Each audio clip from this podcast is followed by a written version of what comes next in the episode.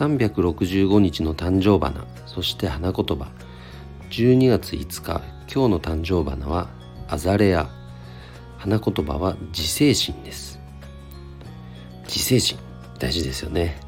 このシーズン、まあ、今年はコロナですけど忘年会シーズンだったらね。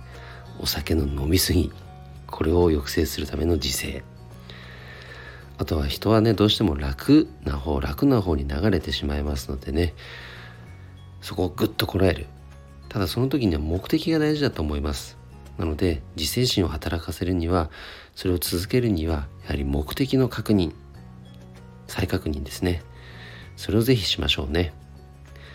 それでは今日もそんな素晴らしい一日に、え、いたしましょう。今日も一日頑張ろう。よっちゃん社長でした。バイバーイ。